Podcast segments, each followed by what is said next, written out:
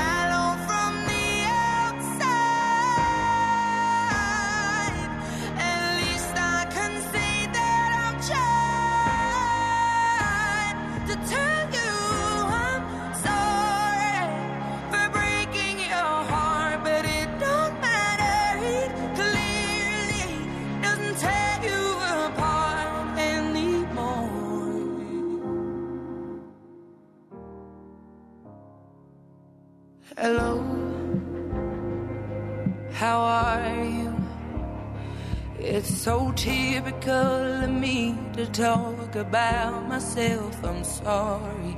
I hope that you will. Did you ever make it out of that town where nothing ever happened? It's no secret that the both of us are running out of time. So hello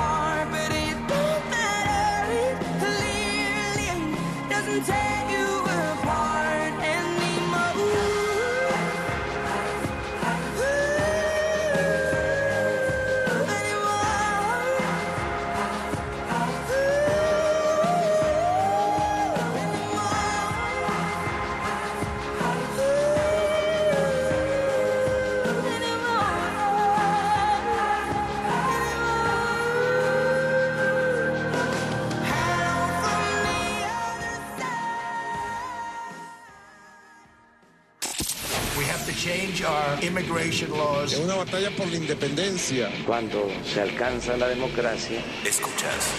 Tener bajo la lupa En este estudio se 2.954 El agua en México se enfrenta a un gran a que es robo a la nación. Noticias W con Verónica Méndez.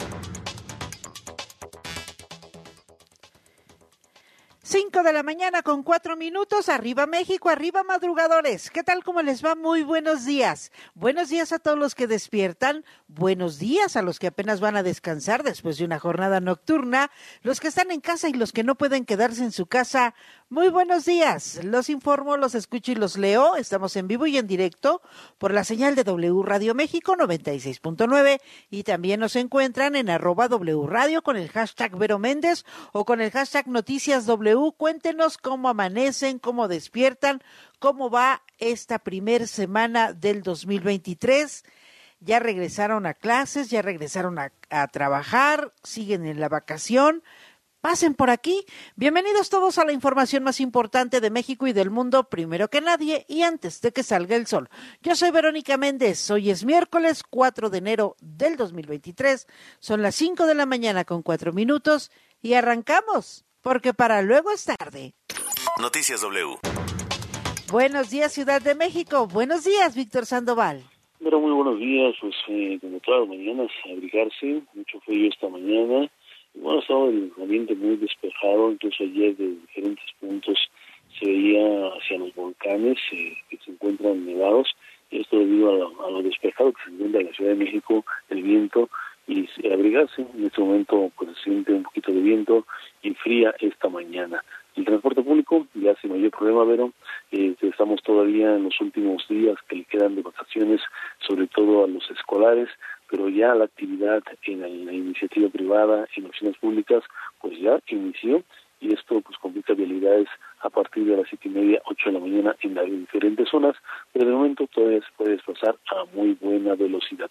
No tenemos accidentes en este momento, sin embargo no confiarse, el día de ayer, pues precisamente por estar despejada la circulación, un accidente muy aparatoso en Zaragoza alrededor de las 6.45 de la mañana, así que tomarlo en cuenta para evitar algún percance en este punto, que sobre todo esta vía que tiene muchos vados, ya han ocurrido diferentes percances automovilísticos. Pero, pues manejar con mucha precaución, no tenemos eh, ningún contratiempo, tampoco tenemos reportes de niebla, y es mi reporte esta mañana. Gracias, gracias Víctor Sandoval, te mando un fuerte abrazo, feliz miércoles. Igualmente, pero buenos días. El clima del meteorológico. Momento de ir con los expertos al Servicio Meteorológico Nacional de la Comisión Nacional del Agua. Marco Antonio Lugo, buenos días, adelante. Gracias, Vero. Muy buenos días. Para hoy miércoles tendremos que el Frente Frío número 21 se extenderá desde el noreste del Golfo de México hasta el sur de Veracruz, adquiriendo características de estacionario durante la tarde, lo que generará lluvias puntuales fuertes en Veracruz, Tabasco, Oaxaca y Chiapas, así como chubascos en Puebla. La masa de aire frío que acompaña al frente mantendrá el ambiente frío a muy frío con posibles heladas al amanecer en sierras del norte, noreste y oriente del territorio nacional, llegando a ser ambiente gélido con heladas en sierras de Chihuahua y Durango. Además de originar nuevo evento de norte con rachas de viento de 40 a 50 kilómetros por hora en costas de Tamaulipas y Veracruz, condición que se extenderá e intensificará, alcanzando rachas de 60 a 70 kilómetros por hora en el istmo de Tehuantepec a partir de la noche. Por otra parte, tendremos que el ingreso de aire húmedo proveniente del Océano Pacífico, Golfo de México y Mar Caribe ocasionará lluvias aisladas en Baja California y Guerrero, así como en entidades de la península de Yucatán y del centro del país, incluyendo al Valle de México. Finalmente, pronosticamos ambiente vespertino cálido en Sinaloa, Nayarit, San Luis Potosí, Morelos, Quintana Roo y estados del occidente, sur y sureste del país, llegando a ser ambiente caluroso en zonas de Jalisco, Colima, Michoacán, Guerrero, Oaxaca, Chiapas, Campeche y Yucatán. Y para el Valle de México tendremos que por la mañana se pronostica cielo con nubosidad escasa y ambiente frío, con temperaturas que podrían estar oscilando entre los 0 y 5 grados, con posibles heladas en zonas altas que rodean al Valle de México, pero llegando a ser muy frío, con heladas también y temperaturas comprendidas entre 0 y menos 5 grados en zonas altas del Estado de México. Por la tarde habrá incremento de nublados con probabilidad de lluvias aisladas en la Ciudad de México y el Estado de México. El ambiente se tornará templado ya por la tarde, eh, siendo cálido en el suroeste del Estado de México. El viento soplará de dirección variable eh, de 10 a 20 kilómetros por hora, con rachas que podrían alcanzar hasta los 45 kilómetros por hora. Eh, para la Ciudad de México pronosticamos hoy temperaturas mínimas de 7 a 9 grados, con máximas que podrían alcanzar entre los 22 y 24 grados. Y para la capital del Estado de México, las máximas llegarán a alcanzar entre 18 y 20 grados, con mínimas que tienen lugar actualmente entre 1 y menos 1 grados Celsius. Estas son, Vero, las condiciones más representativas que reportamos desde el Servicio Meteorológico Nacional de Conagua. Y las vamos a tomar muy, pero muy en cuenta. Gracias, Marco Antonio Lugo. Feliz miércoles. Un abrazo. Igualmente para todos. Buen día. Noticias W. Muy buenos días, gracias, gracias. Así amanecemos, así despierta la Ciudad de México y así despierta el país en cuanto al clima. Así que tome precauciones, no baje la guardia, sígase cuidando. Eh, respecto al COVID-19, hoy le voy a presentar cifras, le voy a presentar el último reporte, cómo vamos. Es una pandemia que no ha sido superada, así que ya sabes las pequeñas recomendaciones que pueden eh, cambiarle la vida y que pueden cambiarle su estado de salud. Así que lavarnos las manos constantemente, estornudar o toser en el ángulo interior del brazo, procurar estar muy bien hidratados, tomar muchos líquidos, mucha agua natural, muchos cítricos, limpiar y desinfectar las superficies de uso común, ventile los lugares cerrados, evite las aglomeraciones, que no puede quedarse en casa, que tiene que salir. Le, recuerdo que hoy es miércoles, si no circulan los autos con engomado rojo, terminación de placas 3 y 4, holograma 1 y 2. ¿Va a viajar en el transporte público? Entonces lleve su cubrebocas, use gel antibacterial, límpiese las manos constantemente. Le reitero y le recomiendo que en todos los lugares públicos siga usando el cubrebocas. Ahora sí, vámonos de lleno a la información. La información al momento.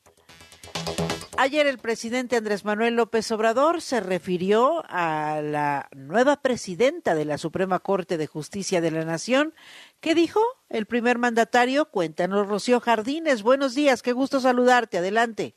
Muy buenos días. Al asegurar que se mantiene el Estado de Derecho, el presidente Andrés Manuel López Obrador dio su visto bueno a la elección de Norma Lucía Piña como presidente de la Suprema Corte de Justicia de la Nación y el Consejo de la Judicatura Federal, afirmando que fue un hecho histórico el haber elegido a una mujer en ese cargo. Desde Palacio Nacional, el primer mandatario reconoció el proceso entre magistrados que dijo fue libre e independiente. Me pareció bien, destaco el hecho histórico de que por primera vez una mujer va a ser presidenta de la Suprema Corte de Justicia desde 1825, dos siglos casi. Entonces eso es muy importante. Por lo demás, eligieron los ministros como lo establece el procedimiento y hubo pues aceptación y hubo acuerdo. Insistió que no hubo intervención del Ejecutivo Federal, lo cual se notó en la elección de una ministra que se ha manifestado, dijo, contra los proyectos de la propia presidencia de la República. Que hay autonomía. Eso no lo van a aceptar nunca nuestros adversarios, pero es la verdad.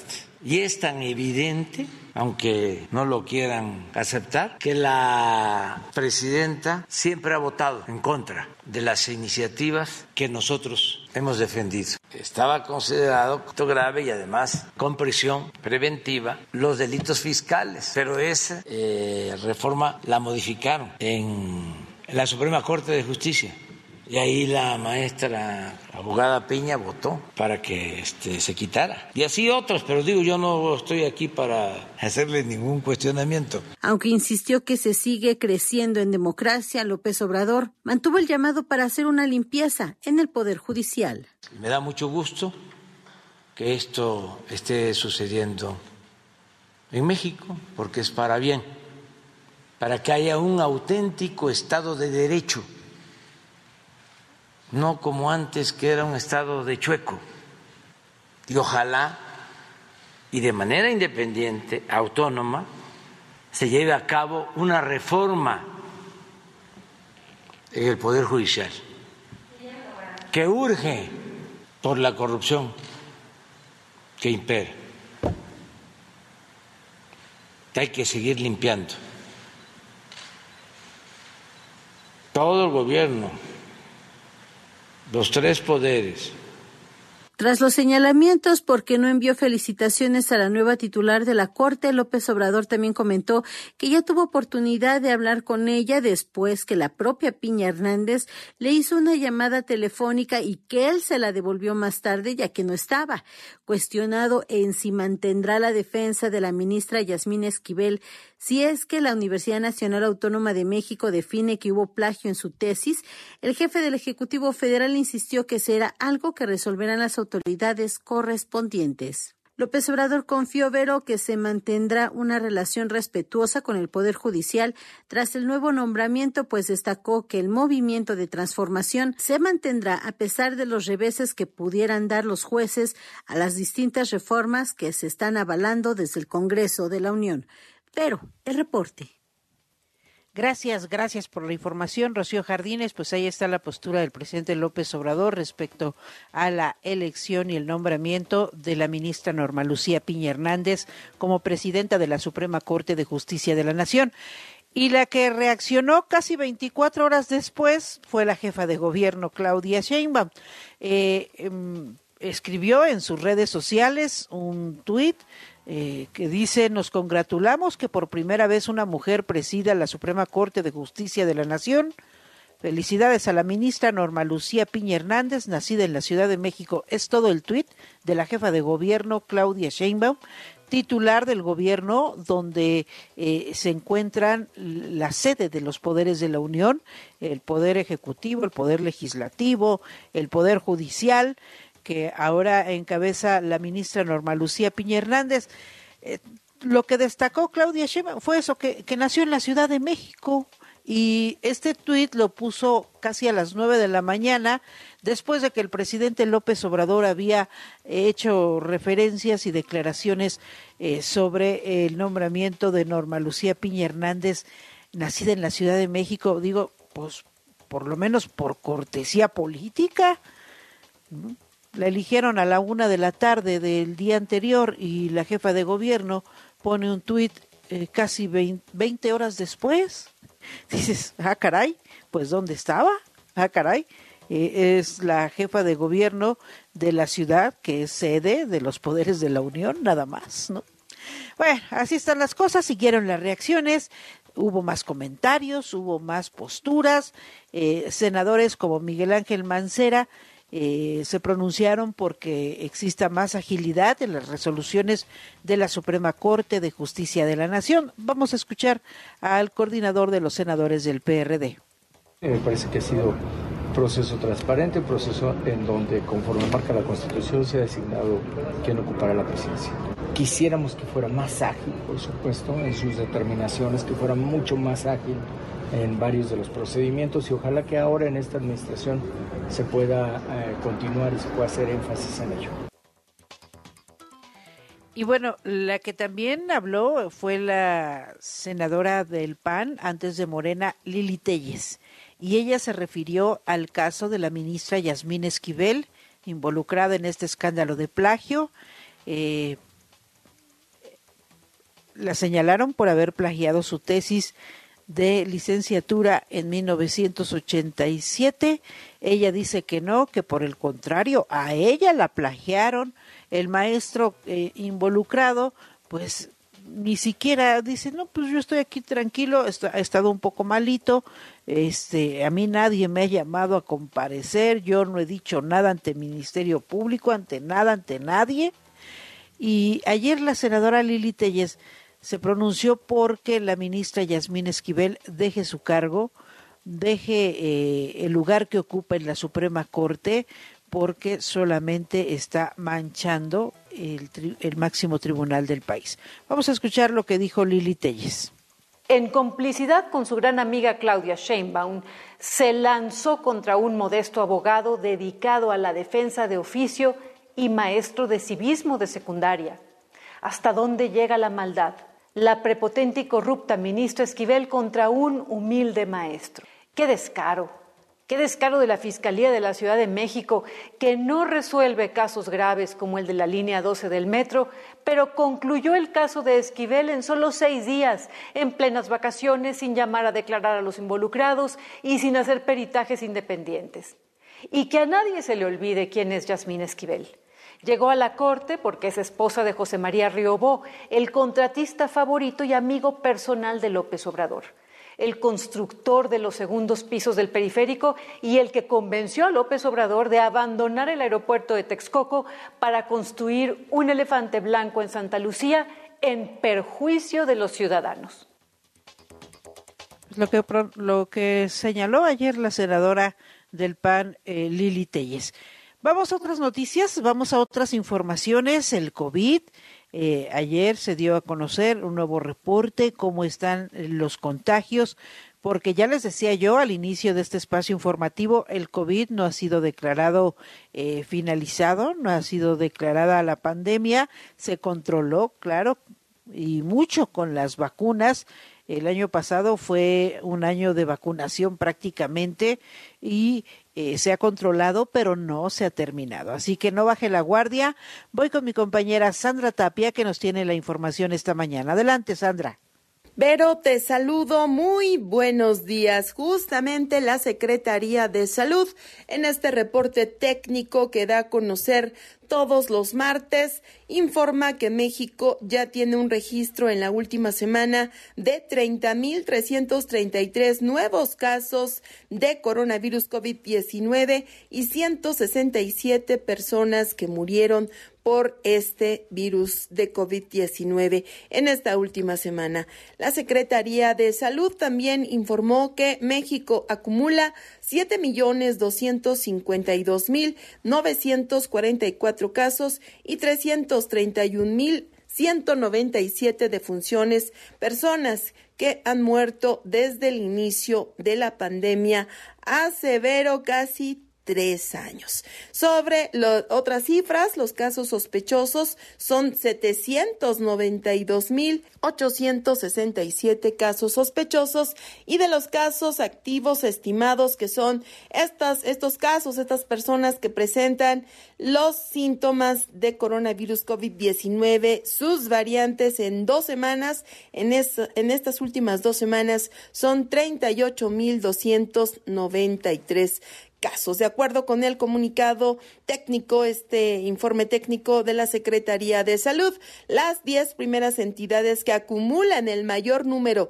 de casos y en conjunto conforman 64% de todos los casos acumulados en el país son la Ciudad de México, Estado de México, Nuevo León, Guanajuato, Jalisco, San Luis Potosí, Veracruz, Tabasco, Puebla y Sonora. Hay que señalar que esta eh, semana epidemiológica 52 de 2022, porque hay que recordar que es el corte a la última semana de 2022, que comprende justamente del 25 al 31 de diciembre, se registró un promedio diario vero de 2.455 contagios y tres personas muertas por este virus. Así que este informe técnico semanal detalla que en la temporada invernal aumenta el riesgo de infecciones respiratorias.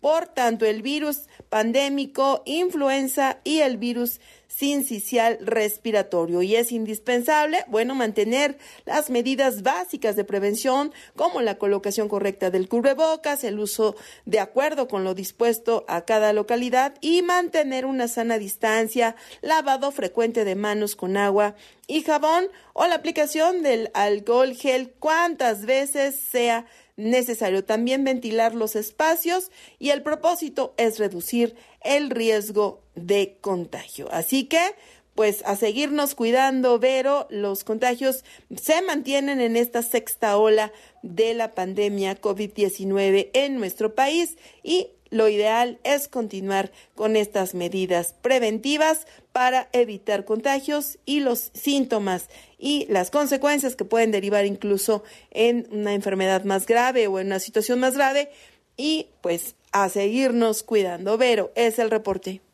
Gracias, gracias Sandra Tapia. Efectivamente, eh, a seguir cuidándonos, ¿eh? cuidar a la gente que queremos, cuidarnos nosotros mismos frente a las enfermedades respiratorias, porque ya ve, esta temporada eh, no es solo de influenza, es del COVID y otros, y otros eh, males respiratorios. Así que eh, a seguir cuidándonos. En otros temas y en otras noticias, ayer la Fiscalía General del Estado de Chihuahua cesó al director del Centro de Reinserción Social, el Cerezo número 3 de, las, de Ciudad Juárez, Alejandro Alvarado Telles, eh, tras el motín y la fuga que dejó un saldo de 17 muertos y al menos 30 reos eh, fugados. Eh, de la misma manera, personal operativo, administrativo y de otras áreas del Cerezo número 3. También está sujeto a investigación con el objetivo de establecer, de establecer quién o quiénes están involucrados en el ingreso de objetos prohibidos, omisiones como autoridad penitenciaria y autorizar actos que están fuera de la ley. La autoridad estatal apuntó en un comunicado que Alvarado Telles se encuentra en proceso de investigación por los hechos ocurridos el domingo primero de enero. Eh, la Dirección de, Inspección Interna abrió una carpeta de investigación en la que se eh, efectúan labores ministeriales e indagatorias en torno a este caso. Eh, hay que recordar que el motín del pasado domingo en el, en el cerezo número 3 de Ciudad Juárez, Chihuahua, eh, dejó un total de, mm, de 30, 30 eh, 30 reos que se dieron a la fuga, 15 heridos, 17 fallecidos, entre ellos 10 custodios y 7 reclusos. Entre los reclusos que se escaparon, ya sabemos, se encuentra Ernesto Alfredo Piñón, alias El Neto, líder del grupo criminal Los Mexicles, eh, que estaba recluido por el delito de secuestro. Y como cuando ocurren estos asuntos y cuando ocurren estos acontecimientos, pues sale el peine y una vez que se dio este motín, una vez que se dieron estas fugas, estos fallecimientos, pues se revela que por lo menos 10 celdas de la cárcel estaban consideradas como VIP. Habían eh, televisores, vinos, internet e incluso en efectivo 1.7 millones de pesos. ¿Cómo entran? ¿Cómo instalan? ¿Cómo viven con todos esos lujos en la cárcel? Pues sí, sale a relucir cuando se dan estos acontecimientos. Está investigando al director del Cerezo número 3 en Ciudad Juárez, después de este motín allá, allá en el norte del país y que dejó 17 personas fallecidas entre ellos 10 custodios y 7 reclusos. Se seguirá investigando, se seguirá eh, revisando, realizando las indagatorias para esclarecer qué fue lo que ocurrió.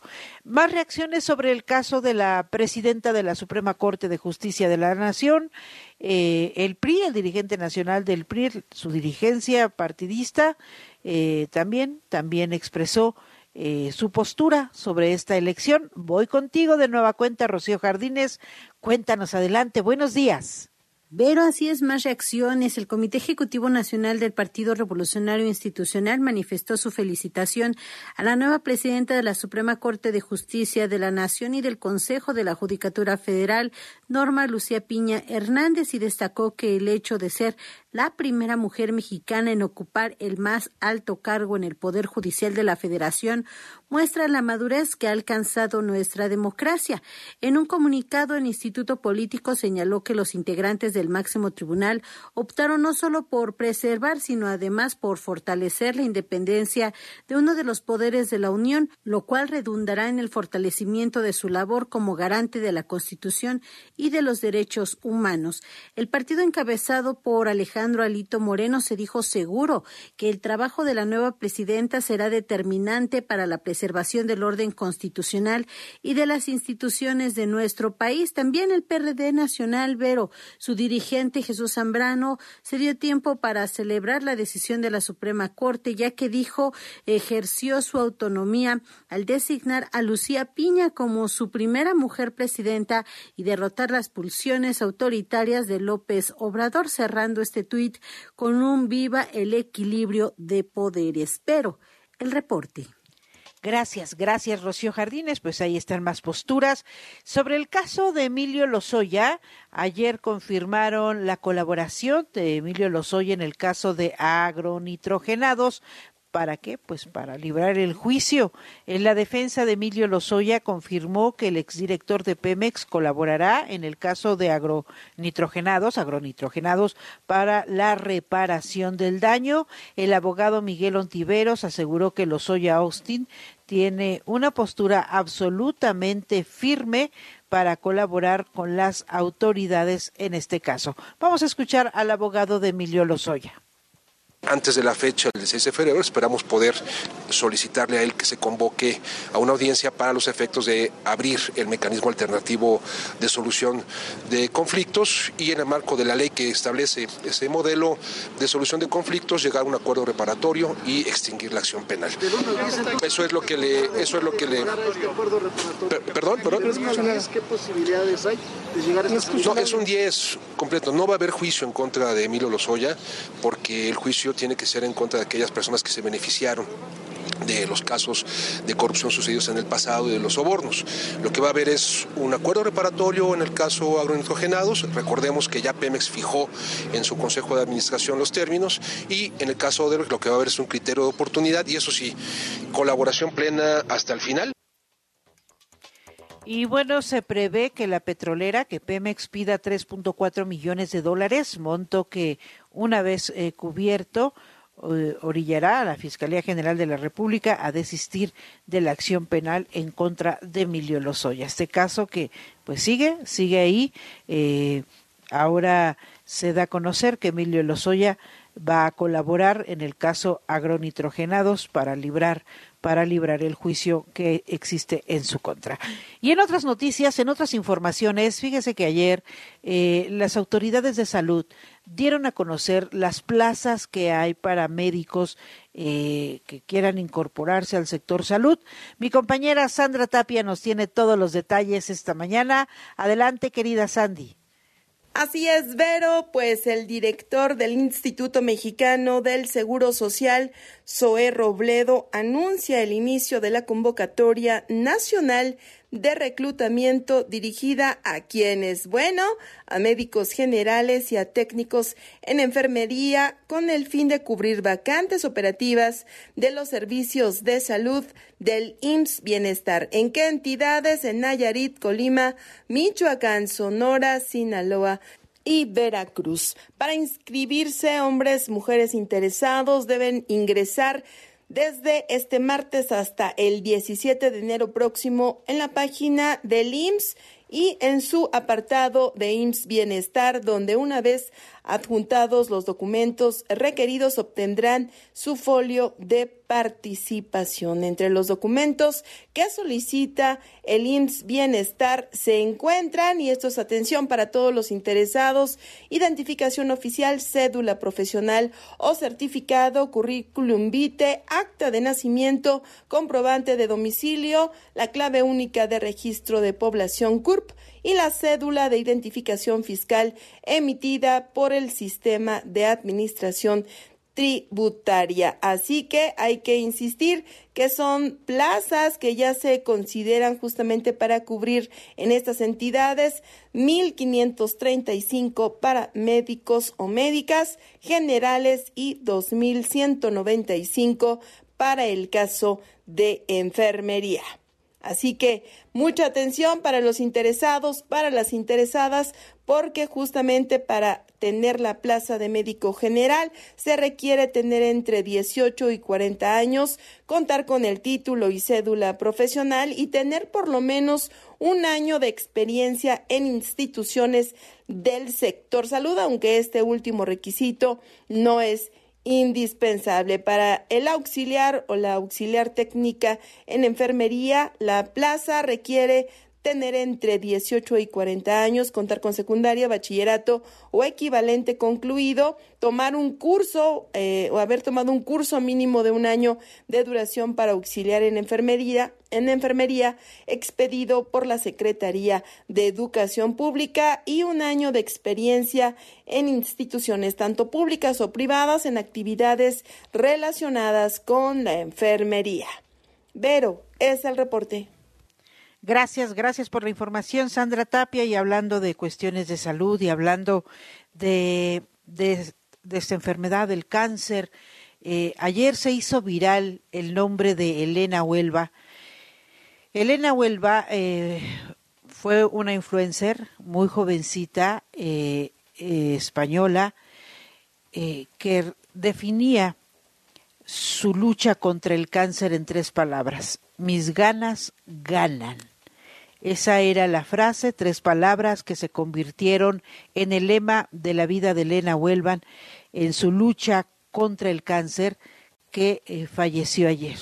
Ayer falleció esta jovencita eh, a los 20 años de edad en Sevilla y se hizo viral porque desde los 16 años eh, la joven publicaba en sus redes sociales eh, cómo, cómo iba su lucha contra el cáncer, cómo iba la enfermedad y demostró un, una incansable demostración de superación, eh, de visibilizar en sus redes este padecimiento.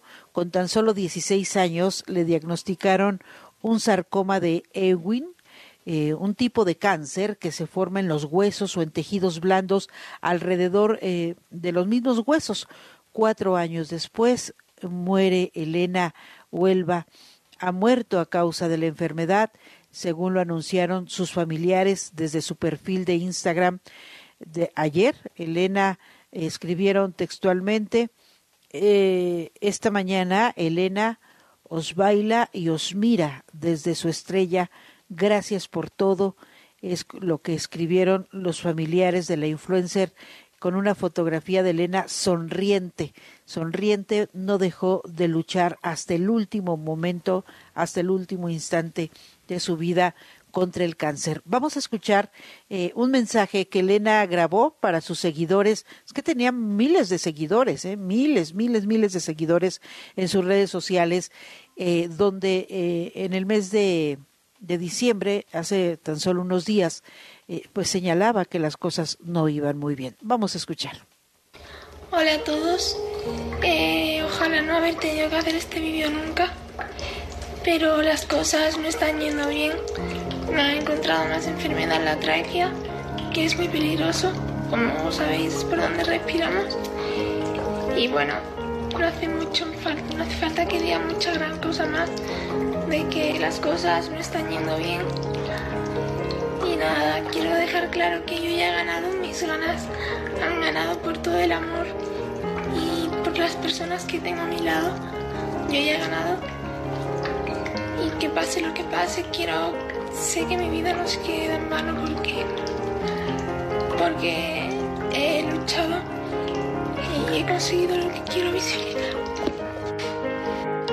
Quiero que siempre acordéis de la frase mis ganas ganan para todo que no hace falta ganar para saber que ya hemos ganado, porque al final en la vida se trata de vivir y de llevarte los recuerdos que tienes con las personas y, yo me llevo muchos, muchos recuerdos buenos con personas maravillosas y, y muchísimas cosas más.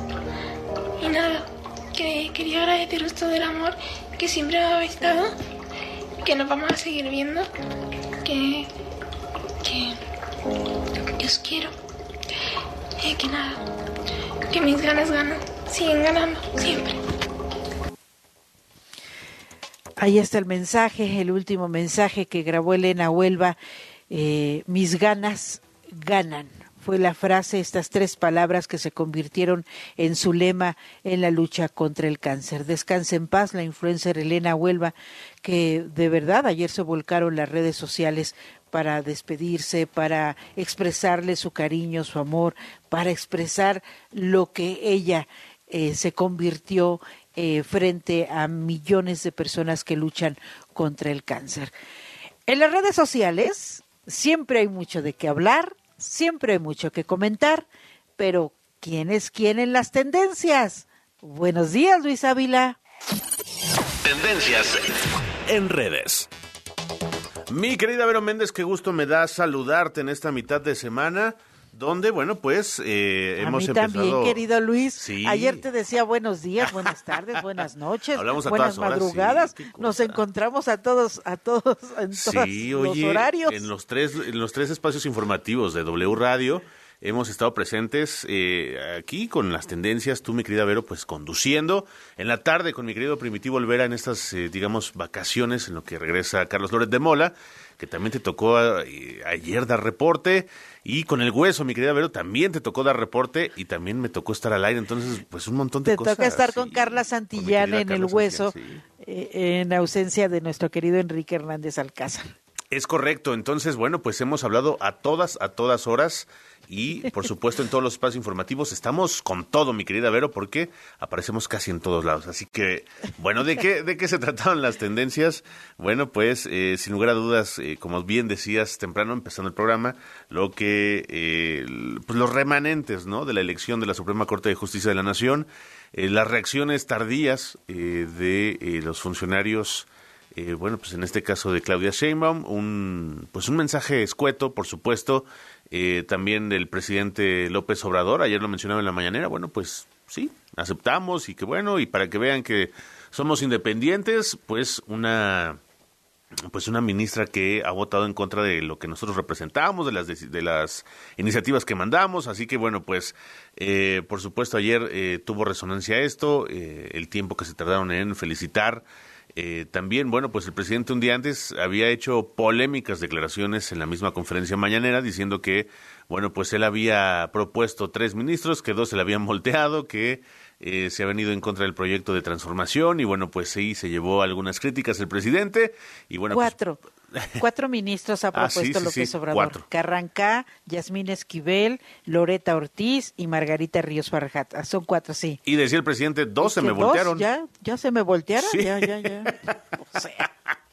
Entonces, por supuesto, ahí en- entre, por ejemplo, la senadora Galvez, Ochil Galvez, decía, bueno, pero pues es que de- pues no es como que los proponga uno y ya, ¿no? Eh, pues sí, adelante. Van a ya, estar a van mis estar- pies. Sí, Pues exactamente. no, no. Exactamente. Pues no, no, no hay manera. A final de cuentas, hay una, pues no sé si utópica, pero sí lo hubo, afortunadamente, una eh, separación entre poderes y que no habría o no tendría por qué haber una influencia. Desde luego hay presiones, hay presiones políticas muy fuertes.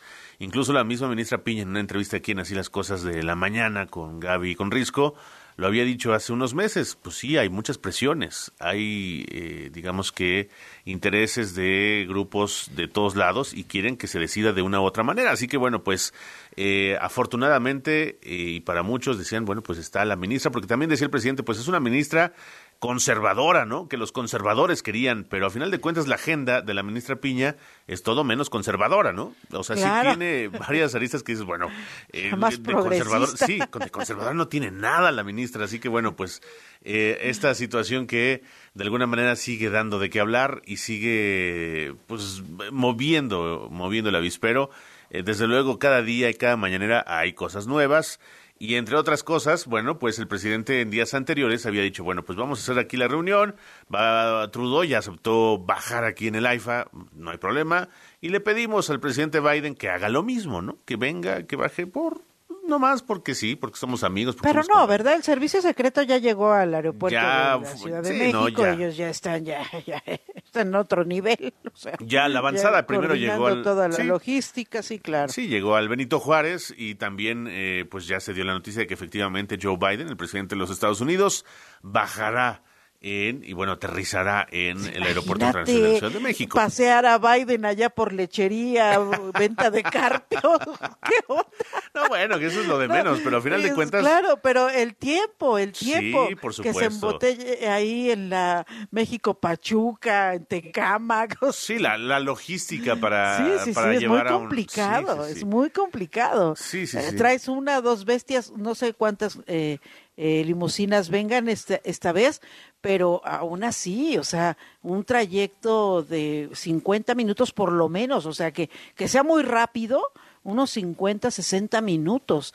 Eh, no, no, no, no, no, no hay, o sea, no, no se puede. ¿Cómo, cómo paras toda esta vialidad Exacto, se que requieren- te lleva a la, al IFA y- o que te trae del IFA a la Ciudad de México? ¿Cómo paras el tránsito? O sea, ¿cómo les dices, a ver, abran? Pues no. Sí, se No. requieren condiciones especiales, sobre todo también las que pide el Servicio Secreto de los Estados Unidos. Sí. Y, y, bueno, pues eh, situaciones que hay que cumplir, ¿no? En este caso por la visita de Joe Biden. Desde hace años que no llegaba el presidente, un presidente de los Estados Unidos, desde Barack Obama, porque vino Trump antes de ser presidente. Sí, vino Trump antes de ser presidente. Y, y, bueno, pues eh, hay que acordarnos que vino a decirle al presidente Peña Nieto, al expresidente Peña Nieto, que pues las cosas iban a ser como él quería. Así que, bueno, de alguna manera, eh, eh, pues sí, se da esta noticia de que el presidente Joe Biden no llegará al AIFA como lo había propuesto, como lo quería el presidente, como incluso parece lo había suplicado. Así que, bueno, pues de alguna manera eh, la cosa será distinta. Y también, bueno, pues eh, lo sucedido en la NFL con Damar Hamlin, eh, bueno, pues sigue en estado Sí. crítico. Eh, terrible lo que sucedió, eh, pues sí veíamos las imágenes y siguen, siguen apareciendo, por ahí decían, oigan, ya no compartan estos videos, pero eh, sigue siendo escalofriante la manera Claro, en que cae claro. sin control en la cancha. Y también reapareció Jeremy Renner, este actor de eh, Hollywood, del universo Sí. Marvel, Hawkeye se llama el personaje. Eh, bueno, pues reaparece después de este accidente que tuvo con una máquina quita nieve y, y bueno, pues sí, aparece pues golpeado, muy golpeado, eh, aparece eh, por fin para decirle, bueno, pues que agradecer todas las palabras que le habían dedicado, está un poquito, pues con poquitos problemas, decía, y bueno, pues manda besos y abrazos, cariño y todo, y sí se ve bastante, bastante lastimado. Así que bueno, esta situación crítica en la que también estuvo este actor, de alguna manera se va resolviendo y va saliendo del embrollo en el que se encontraba Jeremy Renner, mi querida Vero. Sí, sí, sí, polémico lo que sucedió con este actor y también lo, con el jugador eh, de americano allá en Estados Unidos. Nos mantenemos muy pendientes, querido Luis, gracias. Vamos a una pausa muy breve y regresamos para el final. La información al momento. La opinión, Las voces. el entretenimiento La sociedad. y el estilo de vida. El deporte. La música.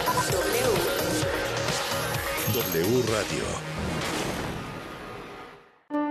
José Luis, 49 años, ingeniero, padre de dos hijos que estudian en la universidad. Una noche de dominó con sus amigos lo marcan para siempre. José Luis, tomado, confunde la reversa con la primera y... Su auto se estrella contra el aparador de una joyería de lujo. Sin seguro renovado. Ahora José Luis tiene una deuda por 5 millones de pesos y no puede pagar los estudios de sus hijos. No tomes y manejes. No arriesgues tu vida y la de otros. W Radio. La información al momento. La opinión, Las voces. el entretenimiento La sociedad. y el estilo de vida. El deporte. La música. W. W Radio. 前回の2016年に Hay una sensación que tú la puedes tener aquí, no y por hoy, evidentemente. ¿no? Mirada global. Hola Vero, ¿qué tal amigos de W? Qué gusto saludarnos a mitad de la primera semana del año. Así que vamos a darle y con buena actitud. Iniciamos en los Estados Unidos donde las farmacias podrán vender píldoras abortivas. Según las nuevas directrices, estas cadenas podrán ofrecer el medicamento si ha sido recetado por un médico y cumplen ciertos requisitos. Hasta el momento, solo doctores o clínicas certificadas tendrían el aval para dispensarlo. Esta decisión permitiría expandir el acceso a la medicación abortiva en los estados donde ya es legal, pero en otros territorios se ha restringido el acceso a las pastillas y es que cerca de la mitad de todos los abortos que se realizan en territorio estadounidense son a través de pastillas. La mifepristona es uno de los dos medicamentos que normalmente se utilizan para interrumpir el embarazo, pues provoca el vaciado del útero. Es por eso que la FDA autoriza su uso durante las 10 primeras semanas de embarazo, aunque es seguro hacerlo al menos hasta la decimotercera semana, según estudios citados por el periódico The New York Times. Atravesamos el Atlántico porque los presidentes de Italia, Alemania, Portugal y Polonia, así como representantes de las monarquías de España y Bélgica, serán algunas de las personalidades políticas y mundiales que participarán mañana en el funeral del Papa emérito Benedicto XVI, ceremonia que será presidida por Francisco, actual líder católico. Se trata de un funeral particular en la historia del Vaticano, pues es el primero que será organizado por el mismo Papa en funciones quien despedirá al emérito. A la ceremonia asistirán la reina emérita de España, Sofía, el rey Felipe, su hijo, y la reina Margarita de Bélgica. Y bueno, pues al tratarse de un Papa emérito y no de uno en funciones, pues no será considerado un funeral de Estado, pero igual se darán cita mandatarios europeos. Para cerrar, ¿por cuánto dinero te mudarías de tu ciudad? Sí, de la ciudad donde vives. Esta es una opción que están considerando los japoneses, pues el gobierno de aquel país dará un millón de yenes por hijo o hija a cada familia que decida abandonar Tokio y se vaya a vivir a alguno de los municipios ubicados en las provincias del país. El gobierno otorgará a partir de abril algo así como 148.200 pesos por cada niño o niña con tal de revitalizar las provincias fuera de la capital donde la población está envejeciendo rápidamente. Eso sí, aquellos que se muden antes de que haya pasado cinco años tendrán que devolver el dinero en efectivo. Sin embargo, la medida tiene como segundo objetivo reducir la densidad de población del área metropolitana de Tokio, en la que reside cerca de un cuarto de la población total de Japón, es decir, más de 37 millones de personas, lo que la convierte en la ciudad más poblada del planeta. Y aunque el año pasado fue la primera vez en 25 años que la población de Tokio se redujo, pues esta urbe sigue siendo siendo considerada un fuerte imán para los más jóvenes habitantes japoneses. Hasta aquí por hoy, gracias, buen día. Gracias, gracias Carla Santillana. Si llegamos al final, se quedan en Así las Cosas con Gaby Barkentin, Javier Risco, la voz informativa de las mañanas, Ivette Parga Ávila y todos los colaboradores que hacen de Así las Cosas el mejor espacio radiofónico de las mañanas. Yo los espero mañana a las 5, porque para luego es tarde. La información al momento. La opinión. Las voces. El entretenimiento. La sociedad. Y el estilo de vida. El deporte. La música. W. W Radio. Destapando memorias. Con Charlie de la Mora. ¿Te acuerdan de mí? No me falles. En la década de los 70 existían varias marcas de juguetes, entre ellas Lili Ledy, Exin, Plastimax, Cipsa, Iga, pero hoy vamos a platicar de una de ellas. en sueño, En sueño se caracterizaba por tener los juguetes llamados computarizados. Por ejemplo, en la computadora del Corvette 255 en sueño puedes combinar hasta 2816 movimientos distintos. El Corvette 255 es un juguete computarizado en sueño. ¿Qué me dicen del fabuloso Fred? Fabuloso Fred 2, maravilla electrónica con 12 juegos para toda la familia. ¿Tiene? Rompecabezas y béisbol. Órgano electrónico. Ataque submarino. Invasores del universo. Juego de memoria y clave secreta. O también juguetes didácticos como... Cosas bellas pintarás. Payasos desaparecer. Copias fieles tú podrás hacer. ¿Y qué tal que para conocer las novedades que traía cada año en sueño, teníamos que ver los domingos a Chabelo, quien detalladamente presentaba cada uno de esos juguetes? Este es el fabuloso robot 2XL, que es un auténtico campeón de los juguetes electrónicos y es, una, es un juguete además autodidáctico, porque todos ustedes, cuates, basta con colocar su cinta, lo enciende y el robot solito les va a empezar a hacer preguntas. Yo soy 2XL. 2XL. Ya en el año de 1997, en sueño se asoció con Mattel hasta que finalmente desapareció. ¿Tú de qué te acuerdas? Yo soy 2XL. Hashtag Destapando Memorias. Recuérdame. W Radio. Vamos a escucharnos. Marina tiene 25 años. Es la menor de tres hermanos. Su sueño es ser la mejor violinista del mundo. Hace un par de semanas, recibió la beca para estudiar en la Universidad de Artes de Viena en Austria. A las 10 de la noche, mientras maneja, recibe un mensaje en el celular que dice Te amo. Ella lo toma y responde. La historia de Marina terminó con una nota desafinada y amarga. No mandes mensajes de texto mientras manejas.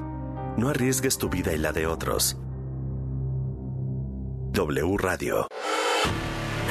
De Película W. El programa de cine de W Radio. Avatar, el camino del agua. ¿Qué significa para ti I see you, Capitán James Cameron? I respect you.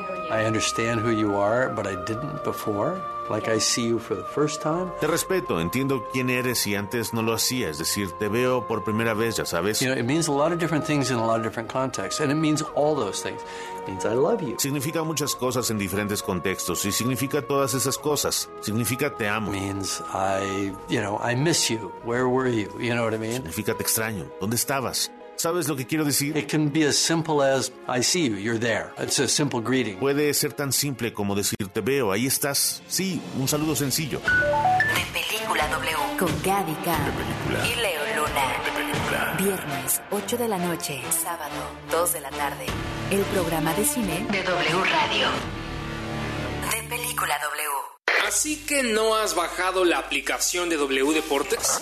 Entonces déjame decirte que te estás perdiendo de La información más importante del mundo deportivo nacional e internacional, seleccionada especialmente para ti. directamente desde nuestra redacción, Las noticias de última hora. conectadas a través de nuestro Twitter. Un despertador que se activa directamente con nuestra transmisión en vivo. Un temporizador para apagar la aplicación en el tiempo que tú elijas. Una grabadora de voz para poder enviar mensajes a tus contactos sin importar en qué aplicación están. Vías de comunicación directa con nosotros. Con un toque puedes llamar directamente a cabina, Escribirnos un correo enviarnos un mensaje de voz o chatear a través de nuestro WhatsApp. pero sobre todo puedes escuchar nuestra programación en vivo. Y por supuesto, La emoción en vivo y en directo de la transmisión de nuestros partidos en exclusiva. gratis, sin registro previo. W Deportes. Somos la voz del deporte. Raimundo, 47 años, arquitecto, celebra su cumpleaños en un antro. Al salir de la fiesta, sus cuatro amigos se suben a su auto de lujo. Raimundo acelera a 180 kilómetros por hora y.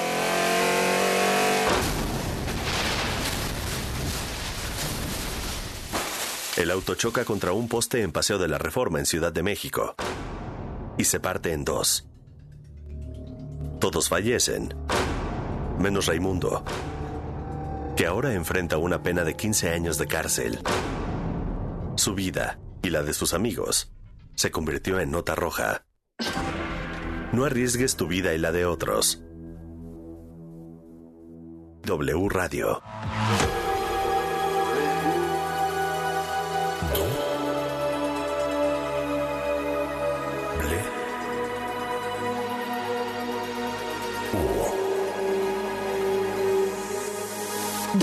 Radio 96.9. Lalpan 3000, Colonia Espartaco, Coyoacán. Ciudad de México.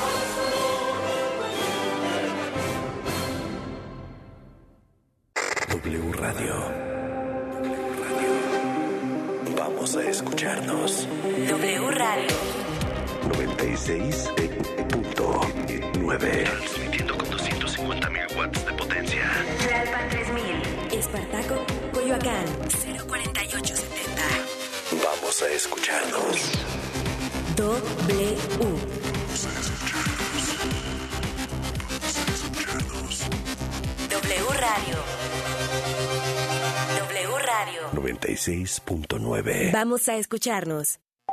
La información en W. Así las cosas.